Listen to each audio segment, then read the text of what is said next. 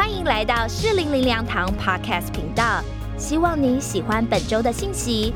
如果您对信息或其他资源有兴趣，邀请您造访适龄灵粮堂官网。祝福您在以下的信息中有丰富的领受。感谢主，这一个月我们要进到马可福音天国的信息，盼望我们能够从这卷书里面得到极大的帮助。我们呃这个月的呃灵修进度也都在马可福音，我们相信透过这一卷书会成为我们很大的启发和祝福。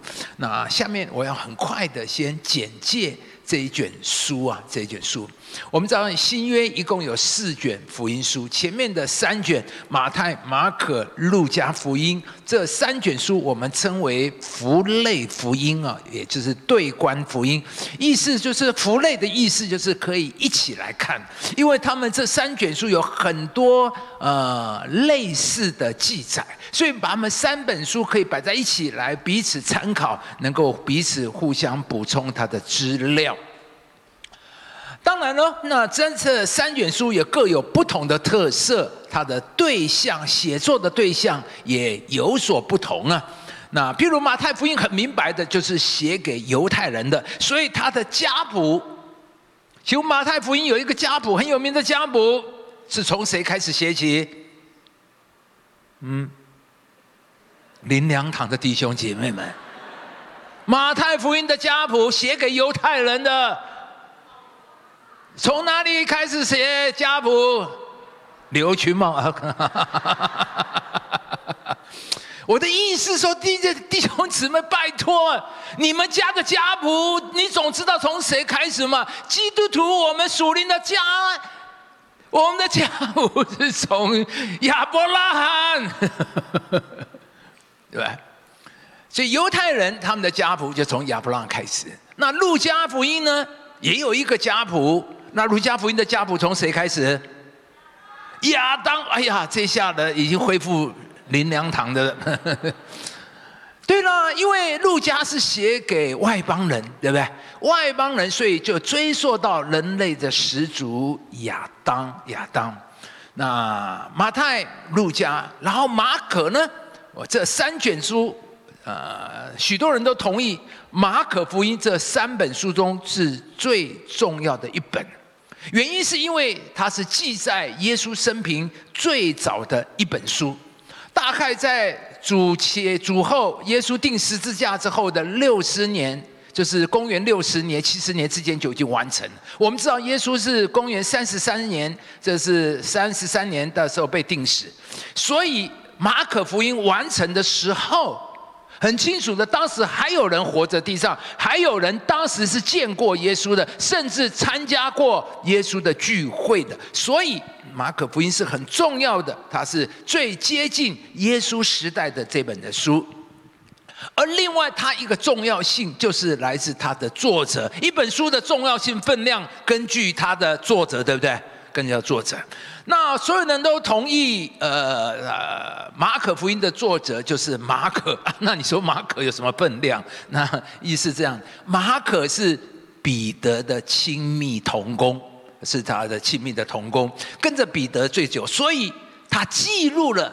马可福音记录了彼得有关耶稣的言行的讲论，所以我们可以这么的说啊，马可福音的内容就是马可福音的作者就是彼得，而马可只是文字的编撰啊，或者是编写。那彼得马可福音就是彼得对耶稣的第一手资料。这也就是马可福音之所以重要的所在。好了，我们看到它马可的重要，马可福音的重要性，它是最早的一本书，它也是作者就是彼得这位大使徒。那么最有分量的使徒，他描述讲的耶稣的资料信息，当然是最重要的了。好，那另外我们要看到马可福音的特色，就是他强调耶稣所做的事多于强调。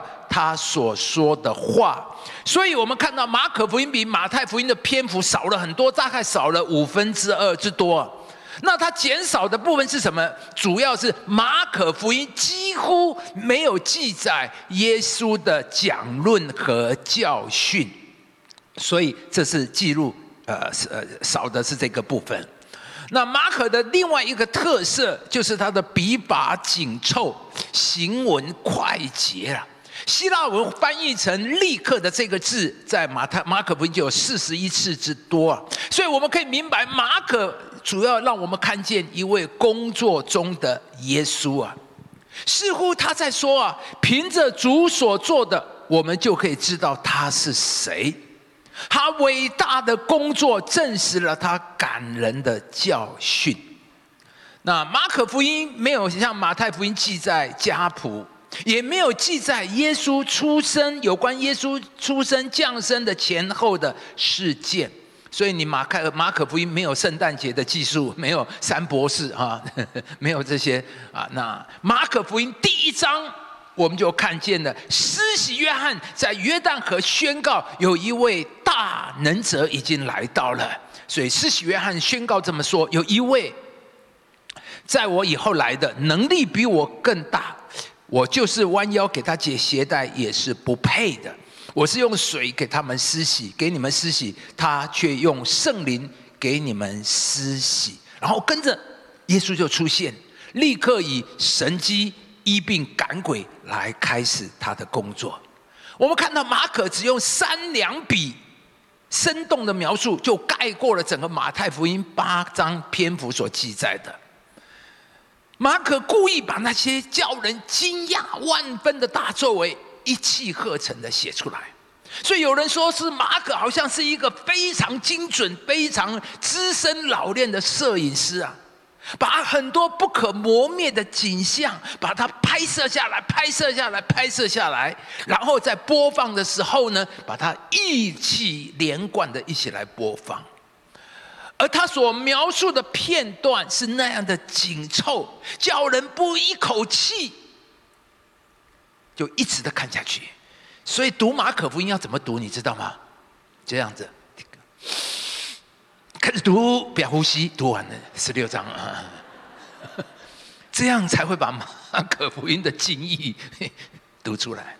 所以我鼓励大家，马可福音只有十六章，它的节奏、他的他的安排就是紧凑。所以你如果一口气把它读完十六章，你会抓到马可所要强调的那个信息。那其实十六章半个小时、一个小时就可以读完了。所以盼望大家这个礼拜。找个时间把马可福音读完一遍，你一定会跟你以前对马可福音整个的精神、那个内容、那个所要呈现的，能够抓得更清楚。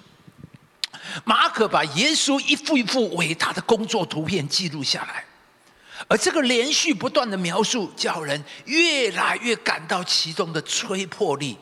最后，呃，不能呼不呼叫耶稣是主，而这也正是。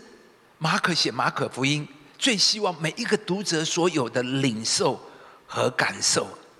那正像这节圣经说的，对面站着的百夫长看见耶稣这样喊叫断气，就说什么：“这人真是神的儿子。”这就是马可福音的主旨目的。透过马可福音，叫读的人都会像这一位百夫长。这样的喊叫说：“我们一起来读来，这人真是神的儿子。”再说一次，这人真是神的儿子。这就是马可福音。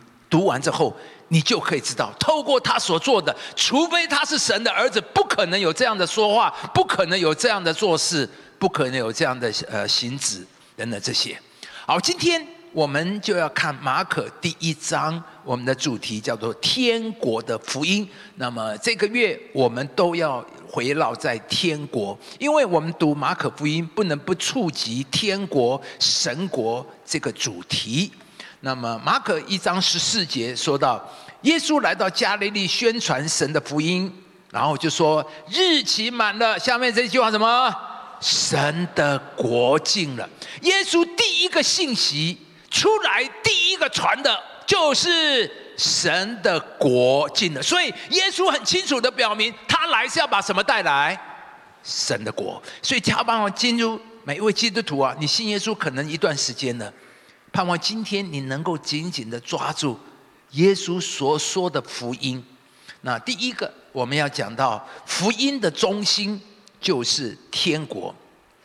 刚才的经文我们已经说到，耶稣来到基加利利宣传天国的福音，然后说：“你们当信福音。”这里说到神的福音，信福音。我们作为基督徒也常常被劝勉说，我们要去什么传福音？传福音。那到底什么是福音？福音的内容是什么？很多人把福音就当做宗教。却能，哎呀，你要信耶稣了，信基督教就会上天堂，这是不完整的认识。其实福音的中心，耶稣所要传的福音，是指的一个国度，而所谓的平安、喜乐、永生、罪得赦免、医治，这些都只是天国的福分，或说是天国彰显的结果，而不是福音的本体，不是福音的中心。你要知道，基督徒我们要明白，将来我们要进入的是一个国，这个国，圣经称为天国或是神的国。我用一个比方，我们可以比较明白。我们都知道，加拿大是一个居住环境非常好的国家，那温哥华也被评比为世界最适合人居住的城市的第一名、第二名。那当然，加拿大的福利非常的好，社会福利非常的好，所以你只要移民进入加拿大，这些你自然都能够享有，是不是？你只要移民进到加拿大，这些福利自然都是你的。所以重点不是你要怎么样去得着这些福利好处，而是你要怎么样移民进入加拿大，是不是？我在讲，请大家知道。我们许多时候，我们都以为要的是福利，当然那个福利呢，可是其实福利你不需要去追寻，你只要进到那个国家就有。去年世界足球杯在卡达举行，对不对？知道人家卡达这个国家啊，富裕到一个地步，全国只要你读书，从孩子读书从小学、幼稚园一直读到大学，全部免费。不但免费，你读大学，国家还给你钱，因为他求求你来读大学。是不是？所以你只要是卡达，你就只要你的读书免费，终身免费，终身免费。去年选举的时候，呃，这个新竹市打出了零到六岁谁养啊？政府养，感谢主。所以现在生孩子的、怀孕的，赶快搬到哪里去？对了，你到了新竹，自你迁户口迁到新竹，你自然零到六岁就会有人养，就会有政府养。所以重点不是你要去。去零到六岁政府养，重点你要搬到新竹啊，对不对？重点你要搬到卡达，你就能够有这个福利。重点你进入加拿大，你就有那些福利。同样的，进入天国就好像移民加拿大一样，只不过天国是一个属灵的国度，关系我们的永远；而加拿大只是地上的国度，暂时的国度。去了住在那里很好，但是不去呢，其实也没关系啊。说真的，我觉得台湾还更好。可是天国去住不哦，天国就不一样了。将来人只有两个国度可以去，一个就是天国，一个就是地狱的国，魔鬼的国。再讲一遍，加拿大去不去没关系，在台湾很棒。可是将来不是你可以选，你只有两个地方可以去。所有的人不是去天国，就是去魔鬼的国。请问？你确定你将来会去哪一个国？哎呦，感谢赞美者，你们回答的很微弱，很没信心，很不肯定，也很不兴奋。这叫做福音，你知道这个福音为什么叫做福音？就是耶稣来，把福音带给我们，就是告诉我们，天国已经来了，我们要进天国，而且是告诉我们怎么样。怎么进天国？这是福音。因为将来你要不是能够进到天国，你就会进到魔鬼的国、地狱的国。所以，背的这个福音，这个消息重不重要？不但重要，是关系我们人类人生一生永恒。福音就是告诉我们，天国来了，我们要进天国。我们要怎么进天国？要移民加拿大，你必须投资多少钱？或者是你有什么专门的技术，或者你有亲戚有什么亲戚的关系，它的门槛很高，那么只给少数人进去。而天国呢，不需要付任何代价。耶稣已经为我们付出了所有的，每一个人都可以进去。他所需要的只有一个属灵的最基本的要求，就是悔改、认罪、接受耶稣做你的救主。而我们刚才所讲的那些属灵的福气啊，平安永生，以及神国的赐福生日，都只是天国的福利，只是天国的彰显。所以我在讲福音的重点，耶稣来不是要带给我们平安，当然他一定有平安，因为天国就会有平安，那么？重点是你在天国，平安就是你的福利。天国，所以耶稣来不是只是说，呃，这些神的祝福啊、兴盛啊、繁荣，因为在天国里面就必然兴盛繁荣。所以今天耶稣来说，我带给你的不是呃琐琐碎碎呃这个这里卖卖卖一件衣服，那里卖一双鞋子。耶稣说：“来，我是把整个包一个国度带给我们。我们所要去承受的，我们所要得到福音，是一个天国的福音。所以这也就是为什么施洗约翰传道的第一个信息，他说什么？他是施洗约翰说：天国近了，你们要悔改。”而耶稣的第一个信息也是神的国境了，你们当悔改信福音。所以我们看到，天国正是耶稣整个事工的重心，也是全部信息的中心。所以约翰福音记载。夜间有一位尼哥底姆来找耶稣，耶稣跟他谈论的是神的国。耶稣对他说：“我实实在在的告诉你，人若不重生，就不能见神的国。”因为尼哥底姆是只一位。资深的律法教法师是旧约的专家。耶稣告诉他，旧约所说的，其实那个重点就是神的国。耶稣，我告诉告诉这位教法师，这位对旧约研究一生的这位学者，告诉他，旧约所说的神的国，你若不重生，你就不能进神的国。而后来，在耶稣的施工里，有人责备、指责耶稣，说是靠着鬼王别西卜赶鬼。看耶稣怎么回答他的话。耶稣说：“我若靠着神的能力赶鬼，这就是什么？神的国临到。”奇怪，这个耶稣怎么会这样回答？简单，你清楚，请听进去。赶鬼不只是医治，也不只是耶稣的爱和关怀，更重要，赶鬼是证明上帝的国临到他们。有一个更高、能够胜过鬼魔的权柄已经领导他们，而到耶稣工作结束的时候，面对比拉多，他谈论的还是神的国。他跟比拉多说：“我的国不属于这个世界，我的国若属这个世界，我的臣仆必要征战。只是我的国不属这世界。”耶稣在对一个对国家概念最清楚的那个比拉多，比拉多是罗马的巡抚，所以他很清楚，比拉多的脑袋里面很清楚，他这里有一个国叫做罗马帝国。而耶稣突然在这里讲一个国，他说你是哪个国？他很清楚，我们可能对国度没有那么了解，比拉多很明白什么叫做国，什么叫做国。他说我就是罗马帝国的代表。那耶稣你是哪个国？如果你是敌对的国，你是哪个国？而耶稣告诉他说：“我的国不属于这个地上，我你是罗马帝国，你在地上国，而我有一个更高的天国，我是在一个更高的天国。我的国是不是属灵的性质？是天国，不是地上的国度。而最后，耶稣复活升天之前。”他受害之后，用许多的凭据将自己活活的显给使徒看，四十天之久向他们显现，讲说什么？神国的事。好了，耶稣被钉到复活之间，还留在地上，有多少天？多少天？啊，写在这里这么清楚啊，就在这里 啊！弟兄姊妹，你一定要记得，虽然。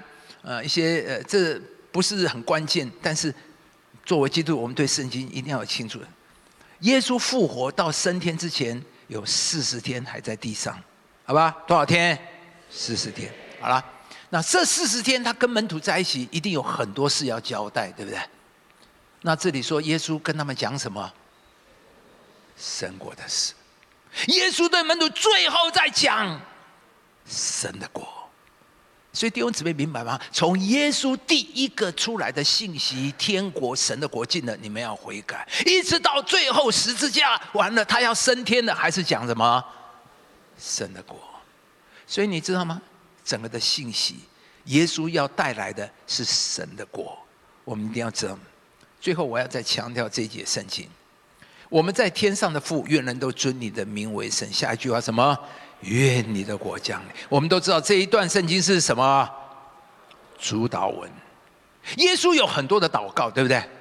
可是耶稣唯一、唯一最具体、最清楚的祷告的内容就在这里。我们有很多该祷告的，我们相信耶稣在地上祷告，而唯一耶稣具体教导门徒说你要祷告什么。你要如何祷告？祷告什么的？只有在这里。而这个祷告的内容是什么？愿你的国降临。所以弟兄姊妹，你一定要抓到基督徒啊！耶稣告诉门徒说：“是有很多都很重要的祷告，很需要祷告。但是有一个最重要的祷告，最核心的祷告，就是愿神的国降临，愿你的国降临。”所以两千年来，基督的身体一个最重要、共同、集体的祷告、呼喊、恳求、呐喊、期待，就是上帝啊，愿你的国降临，愿的国降临。这是我们每一个基督徒、每一个祭神的儿女、每一个教会最重要的祷告，就是求神的国降临。因为耶稣来就是为了上帝的国，而耶稣来，所以我们所有的环绕在神的国，盼望我们能够明白。所以福音的中心，福音这个好消息，什么好消息呢？就是说神的国已经来了。我们的神做王了。这里说耶和华做王，愿地快乐，愿众海岛欢喜。你知道为什么神做王我们要这么高兴？很简单，因为这地上所有这么多的痛苦、罪恶、疾病、破碎、伤害，就是因为人犯罪，而魔鬼的国度在这里掌权，知道吗？这个世界在一个魔鬼的掌权底下，所以这个世界不快乐，这个世界充满了罪恶伤害。而今天，这位全善、全真、全美的神，他要降临掌权在这地，做全地的王，这一切就都要改变了。这是人类最大的福音，最大的福音。这也是我们要。所传的福音，好，下面我要很快讲，这天国神的国，每一个国家都有它的气质。天国是什么个样子呢？它的样貌是什么呢？很重要的地方姊妹有四个特质。第一，就叫做公义。公义重不重要？一个国家没有公义就是衰败。可惜魔鬼的国是没有公义的，所以这世界充满着虚谎，充满了。不公平，充满了肉弱强食，这就是魔鬼的国；而神的国掌权，就是以义掌权的国，以义掌权的国。所以，这道德灵性上的悔改是进入神国的第一个条件。所以呢，约翰说：“你们要结出果子来，与悔改的心相称。”那第二。这个这个国度还有一个特质，就是和第二个叫做和平，也就是平安。请问和平平安重不重要？太重了，所有一切都在平安。你再有钱，你再吃得好，你再富，但是你若不安，什么都没有。最需要的就是平安，而天国的特质就是平安、和平、和平，而和平。平安里面，第一个最重要就是人与神之间的和平。人跟神不平安、不和平，你永远不会平安的。就好像你在公司，你的上司如果讨厌你，你会平安吗？你跟老板吵架，你平安吗？明天你要上班的，我很高兴。上个礼拜跟老板吵架，我明天很高兴上班，你高兴吗？你跟老板搞不对，你一定在公司你活不下去，对不对？你坐立难安。对呀，在这地上你跟神不对，所以人为什么不安？夏亚当夏娃吃了那个果子以后，上帝呼叫他，他立刻做什么？躲起来，对吧？因为不安。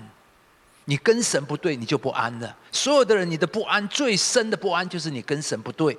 很多人搞不清楚为什么就不安。我明明住得很好，吃得很好，我床很大，你以为是外面的？当然这些忧虑烦恼都有，但是里面最大的不安就是灵里面的不安，因为你跟神不对。所以人犯罪之后，你就跟神不对了，跟神不对。你跟神不对，你就落到审判的里面，落到变成。是惹神愤怒的，但是因着耶稣的救赎，罪得赦免，我们成为蒙爱的，我们成为神的儿女。从此，神爱我们，他爱我们，他用笑脸帮助我们。弟兄姊妹，你知道吗？上帝每一次看到你，他都是什么笑脸？弟兄说：“你放心，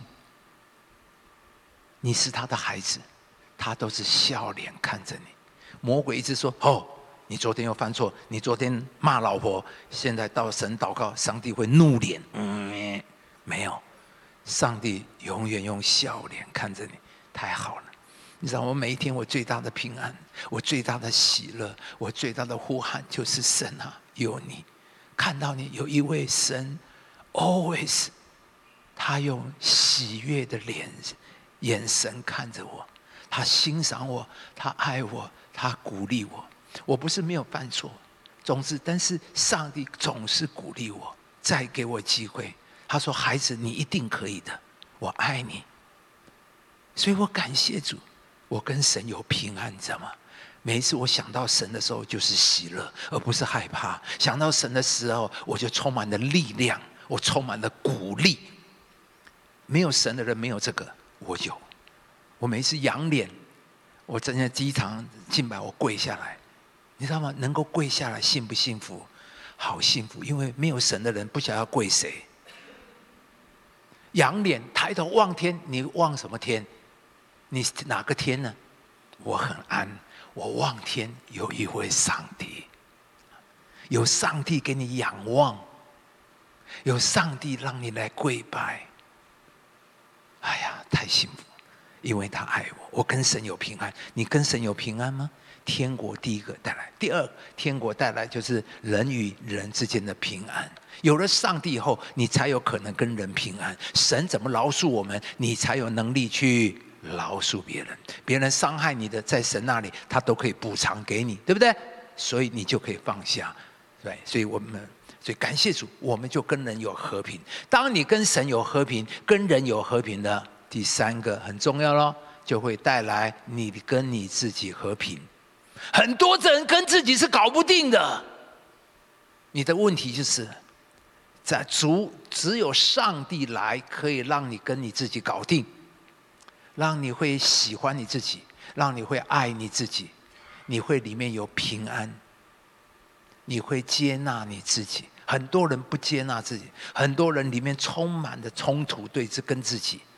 只有主能够让你平安，所以耶稣第一个复活以后，跟门徒第一句话说：“愿你们平安。”感谢主，天国来就是要把和平带来，天国所在的地方就是和平。所以为什么要祷告天国降临？天国在你家，你家就会有公义，就会有和平，你们家就会有平安。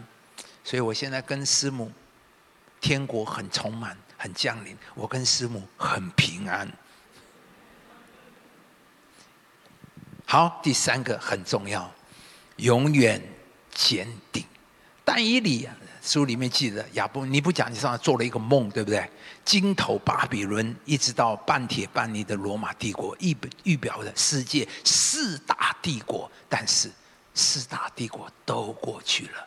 透过这个景象，神再次显现。第二弟兄姊妹，世界上没有永永远远的国。从有人类历史来，每一个国都希望永永，但是没有永远。地上没有永永远远，只有一个国，就是神的国。哈，这一块大石头要来击碎这地上的国，上帝的国要遍满全地，他的国要直到世世代代，永永远远。所以我们一起大声的来读这节圣经，来一起请第七位天使吹号。天上就有大声音说：“世上的国成了我主和主基督的国，他要做王，直到永永远远。”阿门！给上帝最大的一个掌声！阿门！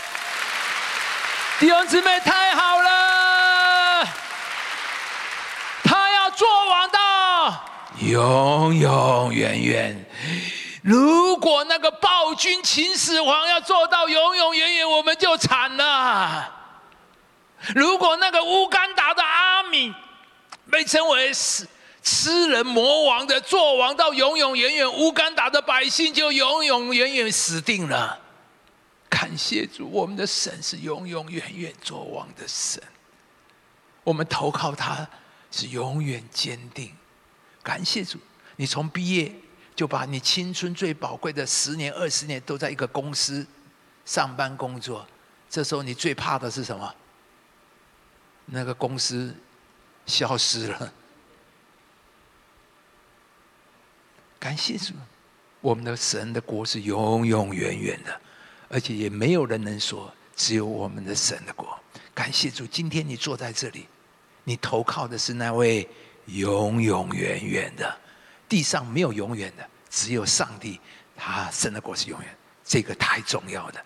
好，第四个普世性，这里说天上地下所有的权柄都已经赐给我了，天上地下所有的权，所以这个国不是在哪个小地方，这个国也不是只是哪个民族哪个国家的，这个国乃是全宇宙的国。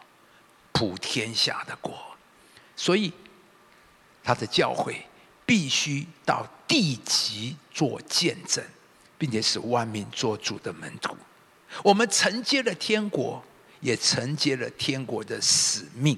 所以弟兄姊妹，你要记得，教会是一个使命的团体，教会是有任务、有责任、有目标的一个团体。所以教会不可以是一个修道院。我的意思是说，教会不可以只关起门来哦，我们在里面修炼、操练，让我们的灵性越来越好。我不是说培养灵性不重要，但是教会不是只在这里培养灵性，而教会也不只是一个休闲俱乐部，大家聚在这里，你好我好，我爱你你爱我，当然很好。但是教会不可以只关起门来，在这里我爱你你爱我，我为你祷告，你为我祷告。教会也不只是一个医院或心理辅导中心，是的，他在这里做了很多的医治修复的工作。但是教会更是一个军队，他是要进到撒旦的国度，抢夺灵魂，他是要去完成上帝的托付，去使万民做主的门徒。所以地上只要有一个人还没有信耶稣，教会的使命就还没有完成。天堂爆满，地狱净空，就是我们教会最大的天国使命，也是我们每一个基督徒最大的天国使命。这是我们第一点讲到的天国，它有四个特质：它是公义、和平、永远的坚定，它是普世性。感谢您收听主日信息，我们每周都会更新信息主题。也邀请您一起参加实体或线上的聚会。聚会的时间、地点，请上适龄灵粮堂官网查询。适龄灵粮堂祝您平安喜乐。